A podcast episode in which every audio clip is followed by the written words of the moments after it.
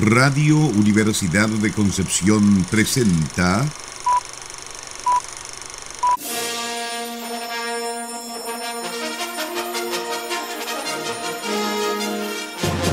De película.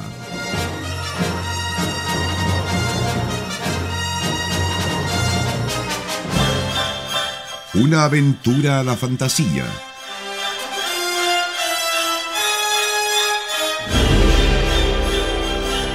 un paseo por las imágenes que guardan tu memoria.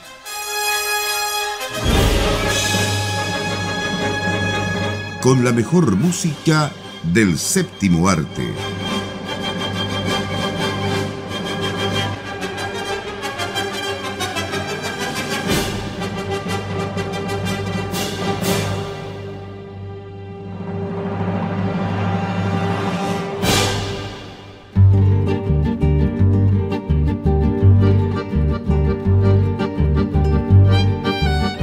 Buenas tardes, estimadas auditoras y auditores de Radio Universidad de Concepción. Como cada sábado comienza un nuevo capítulo de De Película junto a Sara Salazar y Nicolás Masquieran.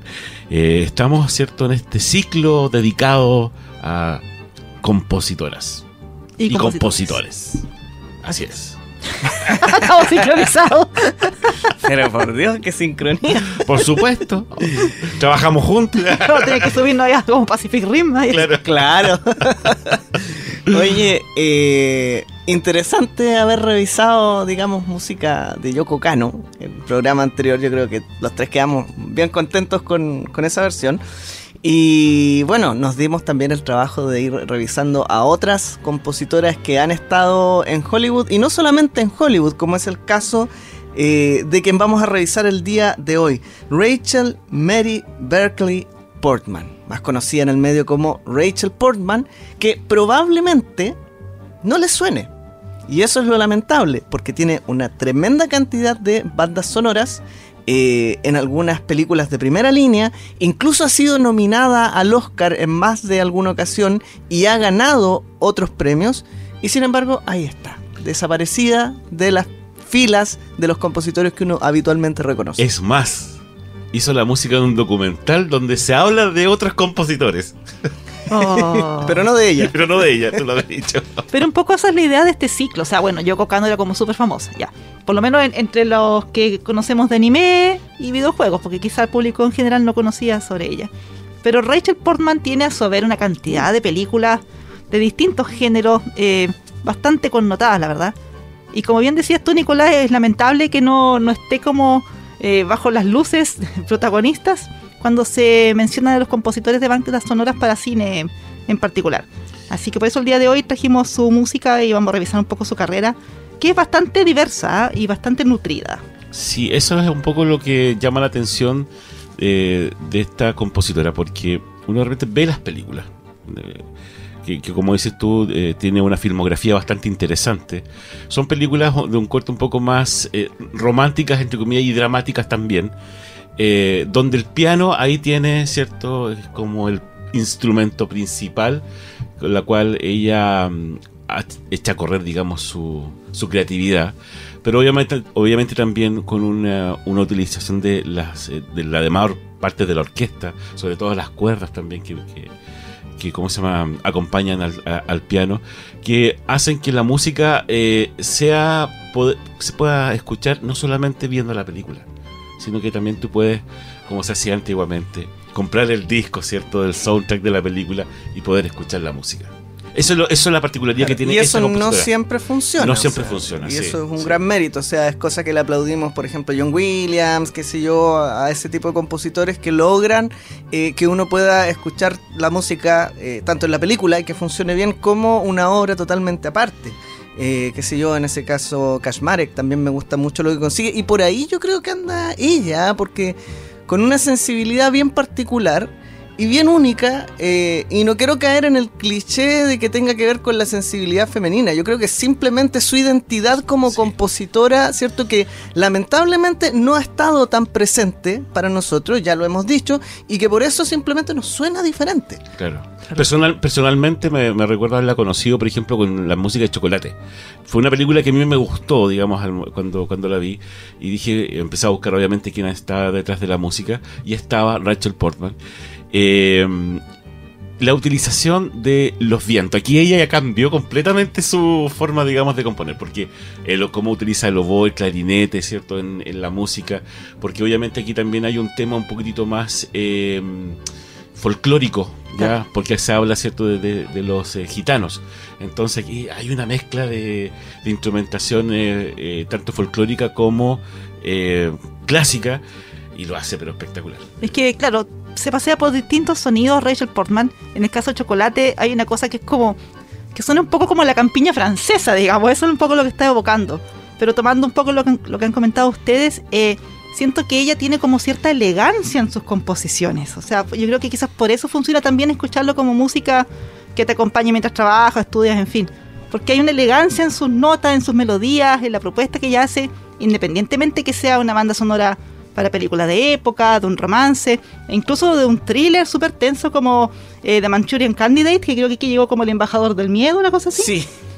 cambiaron completamente el nombre. Que es una banda sonora completamente diferente, súper tensa, para un tema que es terrible en realidad, pero igual tiene esa elegancia de fondo, igual se reconoce su mano, que es como, como una composición súper limpia, diría yo, no sé. Muy británica. Muy Y es que- british. es que es british, muy british. claro, o sea. bueno, y ella desde los 14 años que está componiendo y com- eh, comenzó componiendo para cortometrajes de, de estudiantes, digamos, Claro. para obras de teatro, y en ese contexto se empezó a mover, y claro, por supuesto, como es british, eh, su carrera la ya oficial la comenzó en la BBC, como suele ocurrir.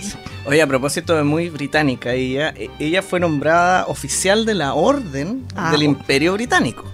Ella tiene un título ahí otorgado por la corona, en reconocimiento, por supuesto, a, a su aporte a la cultura británica.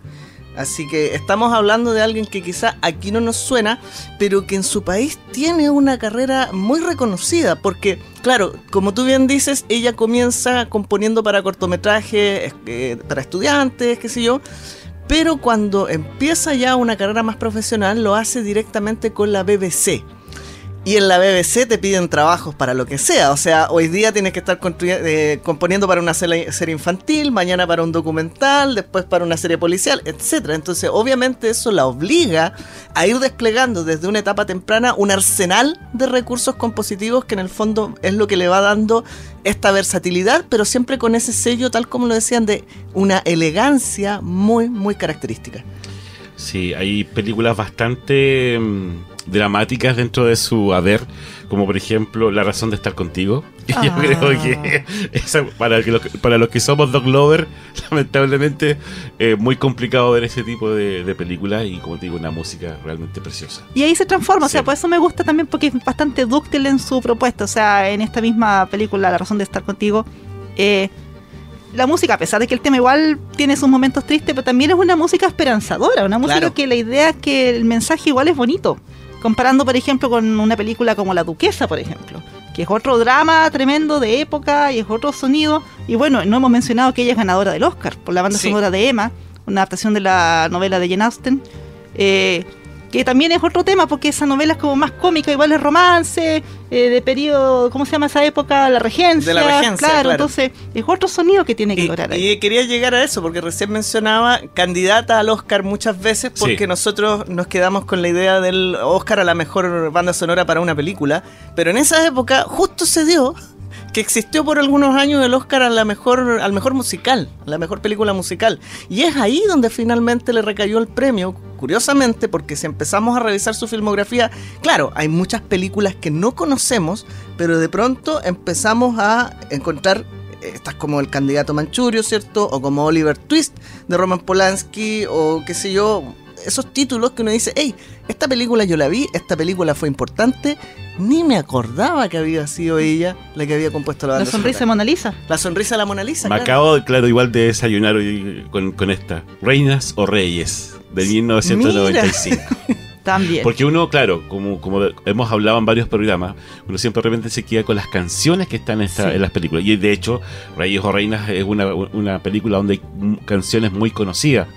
Pero no me hubiese imaginado que la música, digamos, eh, había sido compuesta por Rachel Portman. ¿Qué pasa eso? ah? Que a veces hay compositores que les toca justo trabajar en películas que tienen una banda sonora que mezcla con canciones populares y después de hecho uno busca la banda sonora, digamos, la original y cuesta un montón, porque lo que más aparece tanto en YouTube en Spotify, qué sé yo, es la otra banda sonora, la compilación de canciones.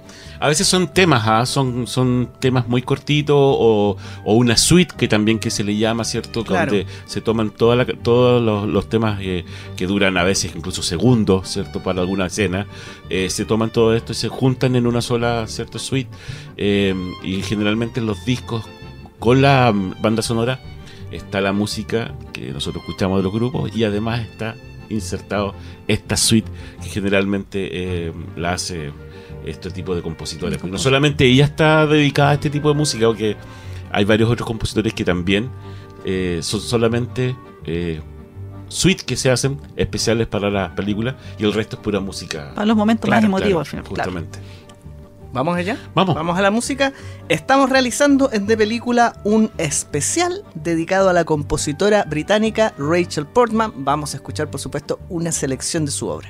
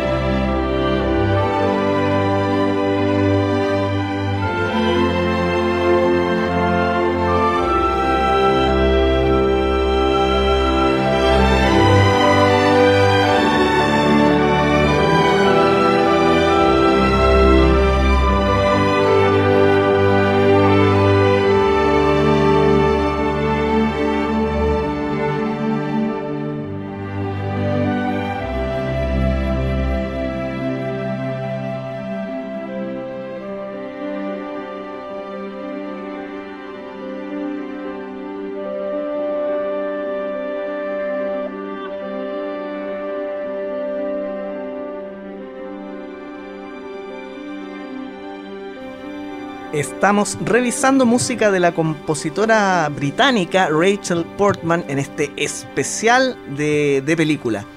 Eh, hablamos de los musicales, harto ha hecho ahí, ¿ah? y fuera del cine también. Eh, por ahí revisamos que estaba el musical de Bessie Smith, que es una de las cantantes de los inicios del blues. Eh, por allá por la década de 1910 ya empezó a grabar sus primeros discos. Eh, también por ahí un musical de la pequeña casa en la pradera. Cosas que son impensadas para uno. Y no es lo único. ¿ah? No, eso, y todavía falta el, el broche de oro, la, la ópera del principito. Sí. Esas cosas que se nos escapan porque, bueno, pasan al otro lado del charco. Hizo también una, una adaptación sobre la leyenda de Pinocho. Sí. También le hizo la música. Y ha trabajado con Disney igual, ¿ah? Eh, ah, de hecho, está u- último tiempo, una película eh, que se llama, bueno, que llegó acá como Encantada, no, al, Amadrinada, ahí está, es Encantada, Amadrinada. Y tenía algo de la Bella y la Bestia también, Sí, como el especial de Navidad. Sí, Sí. sí, el especial de Navidad La Bella y la Bestia, tal cual. Bueno, y hartas producciones, eh, hartas producciones británicas, no, por supuesto. O sea, por ahí veía en la lista Nicholas Nickleby, que es una adaptación de Charles Dickens, que recuerdo que incluso en algún momento la pasaron por acá por el Teatro de la Universidad de Concepción. Entonces, eh, incluso ahí uno se le, se le escapa, digamos, quién es el que está detrás. Y, y bueno, yo la verdad es que eh, es como que acá se nos escapa. Ella tiene trabajos, por ejemplo, para, para ir a, a cosas más raras. Una serie con Jim Henson. Cierto. Jim Henson, para los que no saben, porque lo hemos mencionado en otros programas acá, es el padre de las marionetas en el cine, es el inventor de los Muppets, es el que está detrás, a pesar de que no figura en los créditos, de Plaza Sésamo también. Y bueno, nosotros lo vimos en la película Laberinto. En todas esas rarezas de películas de, de fantasía de los 80, Claro, era Jim Henson. era Jim. Henson el culpable. Sí, que como dices tú, lamentablemente, y que quizás porque no tampoco no ha hecho películas que sean como blockbuster, digamos, que, Claro, que donde ahí como que uno se, se preocupa quizás más o, o resuena más el nombre de los compositores, porque también hay más publicidad de por medio. Por o sea, su carrera eh, tiene tremendas películas entre medio, Joyas, pero claro, son, son cine, más, claro, son más quitadas de sí. bulla. O sea, por ejemplo, La Sonrisa de la Mona Lisa es una tremenda película, pero no es como que aparezcan los afiches en todos los cines y, y que salgan a dar muchas entrevistas a los actores en su momento. Entonces, también pasa por eso. O sea, también hay un tema de que de la carrera que ha ido haciendo, que quizás a lo mejor tampoco está en su interés ser como, la- no sé, pues, compositora a nivel que, no sé, porque suena tanto su nombre como, por Claro. ejemplo, como Hans Zimmer, así, ¿no? Claro, es que lo interesante ahí es que la crítica la favorece, lo que no la favorece es la taquilla. ¿ya? Y creo que eso también es algo que hay re- que rescatar porque, claro, o sea, uno mismo también se deja llevar un poquito por estos compositores que resuenan más.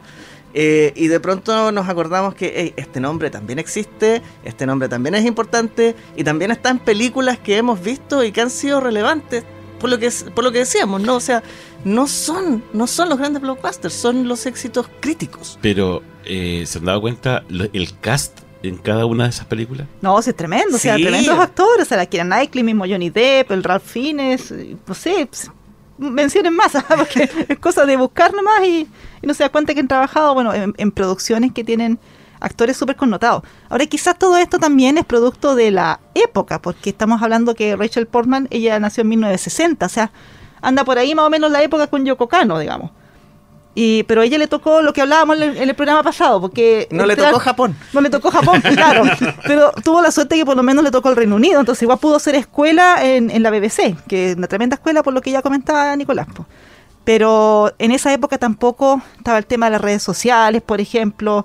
eh, porque yo pienso en los compositores que están trabajando ahora, sobre todo el tema proyectos de Marvel principalmente, o videojuegos, eh, se les da un poco más de renombre también. O sea, que parezca, no sé, por Natalie Holt en Loki, igual sale la banda sonora y al tiro abajo sale el nombre como bien destacado. Entonces es como otra época, otra forma de mostrar a los compositores. Y quizás antiguamente, salvo uno que otro nombre, los compositores también estaban como más relegados, pues era más tras bambalinas. El, el sueño de, de Yoko Kano era eso, pues, como pasar desapercibida. Creo, incluso, incluso va un poco eh, por, por las empresas que hacen, eh, ¿cómo se dice esto? Cuando sacan el score, la partitura, digamos. Ajá. Que a lo mejor de repente quedan esas partituras guardadas y olvidadas en el tiempo y no hay una empresa, ¿cierto?, que las, que las, que las imprima, que las saque, ¿cierto?, y lo saque a la venta también, o que lo, la puedan, digamos, grabar eh, para hacerla comercial, esa es otra cosa también. Claro. Es decir, eh, no siempre, o- o yo me imagino que no siempre ocurre eso, a lo mejor uno anda en busca de una banda sonora y que lamentablemente no salió a la venta, ¿no? Claro. Y también, por ejemplo, hoy en día, lo que comentaba de redes sociales, es mucho más común que un compositor en sus redes de Twitter diga, ya, al fin puedo contarles lo que estaba trabajando, Claro, no sé, sí. pues estaba trabajando en Prey. Y me dice, Sí. oh, qué genial. ¿Sabes? Lo bueno de, de, de- de Rachel Portman, creo que lo vi ayer, era que en su página oficial, ¿cierto? Ella tiene eh, todas sus películas, obviamente, muy ordenaditas, muy bonita también su página, y bajo ellas está el tema principal. Para que uno reconozca. Para que uno reconozca, ¿cierto? Y puede ir escuchando la música. Es un solo tema, digamos, obviamente es como una muestra, ¿no? Claro, una muestra de, lo de, de su trabajo. De su claro. trabajo, claro. Y lo otro que hay que observar es que si uno revisa esa filmografía, ella tiene una cierta regularidad, ¿no? Entre dos y tres películas cada año, lo que te habla también de que no es necesariamente su única preocupación. O sea, pensemos en que los compositores actuales que están realmente dedicados a la música eh, para medios y principalmente para cine, que sé yo, un Giacchino, un Desplat, un Zimmer, están sacando siete bandas sonoras al año, ocho bandas sonoras al año. Eh, claro que con todo un equipo detrás, Claro. ¿cierto? Que les permita llegar a ese nivel de producción y con mucha autocopia, también lo hemos dicho en, en varios momentos. Entonces, acá te habla de una persona que evidentemente tiene una dedicación, tiene una regularidad, pero que evidentemente está dejando un espacio para hacer otro tipo de trabajos. Y ahí es donde aparecen estos musicales, estas óperas de las que hablábamos. Y, y lo otro que llama la atención es que si uno empieza a ver ya desde el 2007, 2008 en adelante, esos números se empiezan a reducir. De hecho, tú hablabas de esta película de Disney que es del 2020 Ujú. y a la fecha es lo último que ¿Qué se es? sabe que ha compuesto para cine. O en este caso, bueno, para streaming. Claro, justamente. Y, son- y bueno, y otra de las cosas, igual no sé si se han dado cuenta, pero que la mayoría de la, de, de la dirección de estas películas son mujeres. Que es la mayoría de la que ella ha trabajado. Ah, Ahí no te puedo corroborar la estadística porque justo me tocó que las que yo le hacía clic, la mayoría eran hombres. No, no, acá yo, lo que yo he visto son mujeres, por lo menos eh, la de Disney era mujer y eh, estaba viendo eh, Chocolate creo que también, si no me equivoco. Si no me equivoco. De todas maneras, igual sigue vigente pues, en la retina auditiva. ¿no? Auditiva, claro. Sigue vigente como en la cultura, por lo menos en Europa. O sea, de hecho, recientemente, el año recién pasado, el 2022, eh, le dieron un premio por su carrera, digamos, en el Festival de Cine de Zurich, por ejemplo. Entonces, Claro. todavía es un nombre que suena, como dices tú, al otro lado del, del charco, Del charco. en el otro, cruzando el Atlántico. Pero, claro, o sea, quizás se ha dedicado a otras cosas, a otros proyectos personales, que está bien, pues hemos visto varios compositores que han hecho lo mismo, que sacan, no sé, pues sinfonías, qué sé yo, y entre medio hacen una película, una serie. Pero sí ha sido como constante, o sea, su último trabajo igual es del 2020, se han pasado recién tres años, una pandemia de por medio. Quizás qué prioridades cambiaron ahí. todo caso. Entre- así que, no, yo creo que sí vamos a seguir viendo, viendo más de, de todas Bueno, maneras. eh, tiene 60 y algo también en, eh, creo, creo O sea, no, es del 62, 60, de- claro, 62 sí. tiene. 62 años. Sí, a lo mejor igual está dedicada a ser abuela, quién sabe. No, pero esto es un estereotipo. Estaba la idea de romper estereotipos. Eh, No, es que igual bajó la producción Sí, cinematográfica durante la pandemia, eso hay que reconocerlo. Sí, salvo uno que sí. otro estudio con mucho dinero detrás, eh, que siguió con todas las medidas de cuidado, todo lo que significó filmar así. Eh, la mayoría de los estudios vieron un tremendo bajón porque, o sea, obvio, pues no podían. Y, y algunas películas que se hicieron como, no sé, pues filmando con celular, qué sé yo, pero al final quedaron un poco en el olvido, van a quedar quizás para el registro histórico, pero no. Su calidad cinematográfica no, no es tan buena al final. Así que ahora vamos a ver qué viene para Rachel Portman. Pero yo creo que antes que eso tenemos que seguir escuchando su música. Por supuesto, estamos en este especial de película del mes de enero. Revisamos la música de la compositora británica Rachel Portman.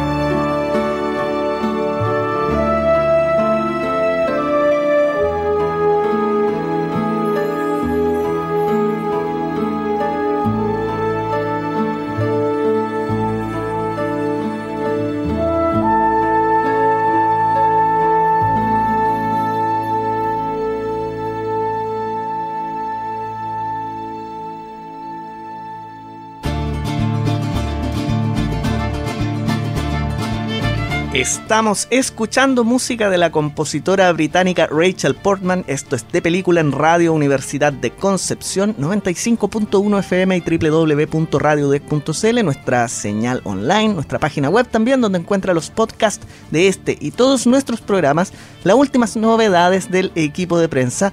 Y bueno, estamos en redes sociales también, ¿no? Facebook, Twitter e Instagram como Radio Deck y nosotros, su programa de película en Facebook e Instagram, además de en otras redes, ¿no? Spotify, Podbean, Apple Podcast y con esta tremenda compositora, ganadora del Oscar, ganadora del Emmy Primetime Award, ganadora también del Hollywood Music in Media Award.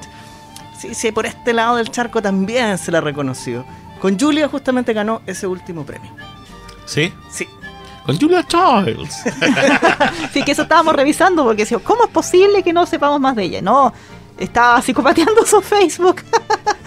y ahí sí está anunciando, claro, lo del documental de Julia, eh, composiciones para piano, de repente también tocan su música en orquesta, o sea, ha estado movida la cosa. Sí, no es primera vez que se hace algo sobre Julia Child. Ah, se hizo una película con, eh, ya, bueno, Meryl Streep, para variar, digamos, espectacular en su papel.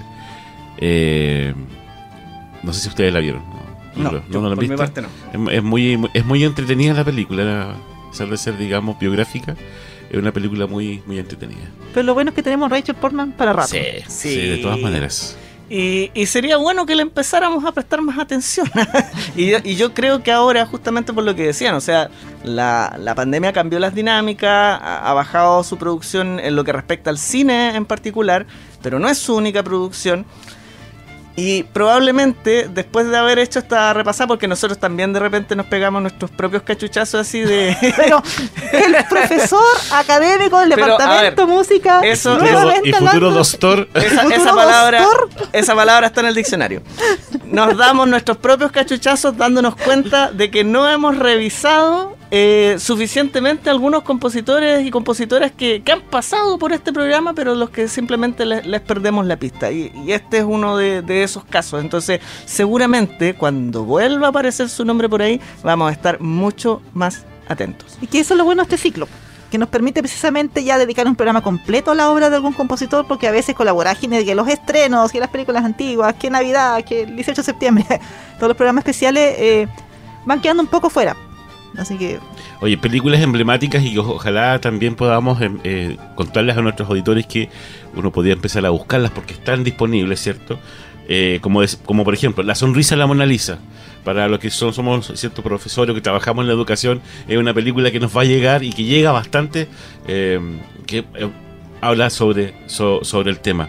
Eh, tenemos, por ejemplo, em, bueno, la que dije antes, ¿cierto? Reinas o Reyes, con Patrick Swayze, eh, John Leguizamo y eh, Wesley Snipes. la versión estadounidense de Priscila, la reina del Priscila, desierto. la reina del Justamente, desierto, pero tal cual. es buenísima, es decir, ver a estos tremendos actorazos haciendo este papel, ¿cierto?, de travesti, realmente es fuera de serie. Es una joya Bueno, y aunque, no- aunque nos salgamos de Rachel Portman, no perder de vista que la australiana, la original, también es muy Es muy buena, ¿no? La- las, dos, las dos películas, digamos, bueno, ver ahí a Hugo Weaving. O sea, espectacular.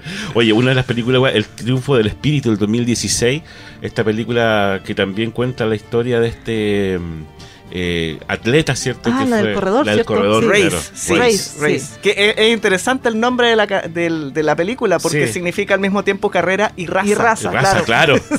Justamente. Eh, estas sirenas también. eh, la habitación de Marvin. eh, Amigas inseparables. adic- claro, Adictos al amor también. Adictos del, al amor también es del de ella, 97, que eh, fue bastante. Esa pegó bastante. Pegó harto, sí. Fue muy taquillera esa película. Probablemente una de las pocas bien taquilleras de ella. Sí, eh, Amada hija también. eh, la razón de estar contigo. Esa también pegó harto. Sí. Eh, estuvimos conversando igual sobre esta la guerra de los botones. Ah, Algún sí, día vamos a, vamos A revisar la a revisar la- de- esa película. Ojalá no nos pase nada nomás. Y La Casa del Lago. Es que Sí, sí, a esa. es de ella, sí. Porque es una película eh, eh, es, es romántica, pero a la vez es de misterio. Es como. Claro. Y como- también es como, no sé si entra como en el género ciencia ficción o fantasía, no Sí. sé, porque igual el tema es como raro y... Sí, más fantástico Más diría yo. fantástico. Claro, du- la duquesa, obviamente, Emma también, que está dentro, y la chocolate. Yo creo que con eso. Hay harto para ver. Hay harto para ver cine, digamos, de, de esa época. Yo solamente antes de terminar el programa quería confirmar que la palabra cachuchazo aparece en la Ah. RAE. Está en la RAE. aparece como un chilenismo, de hecho. Ya chilenismo. Sarita, ¿qué viene? Más chilenismo, Más ¿no? chilenismo, muy Viene música, una selección de música de artistas del Bio Bio. Y luego a las 21 horas espero que Nicolás venga con un lenguaje un poco más elevado en su crónica nacional. Para nada. Ah, pésimo, vamos de mal en peor. No, pero de todas Especial maneras. de verano, uh. Sí, la crónica nacional de enero se viene bien interesante y casi, casi únicamente durante eh, este mes con compositores que no habían sido tocados eh, anteriormente en el programa. Ah, ya. Muy bien. ya. Nos despedimos entonces hasta la próxima semana en otro capítulo más de, de Película Can Radio Universidad de Concepción. Chiquillos, que estén muy bien. Un abrazo para todos. Adiós. Chao, chao.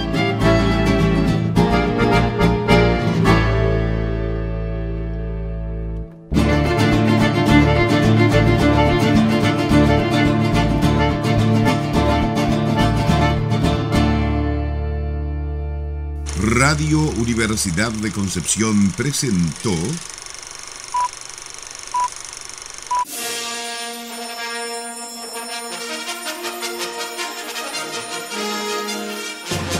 de película.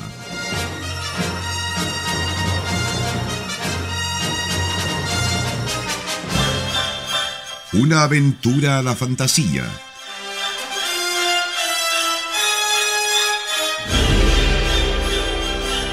Un paseo por las imágenes que guardan tu memoria.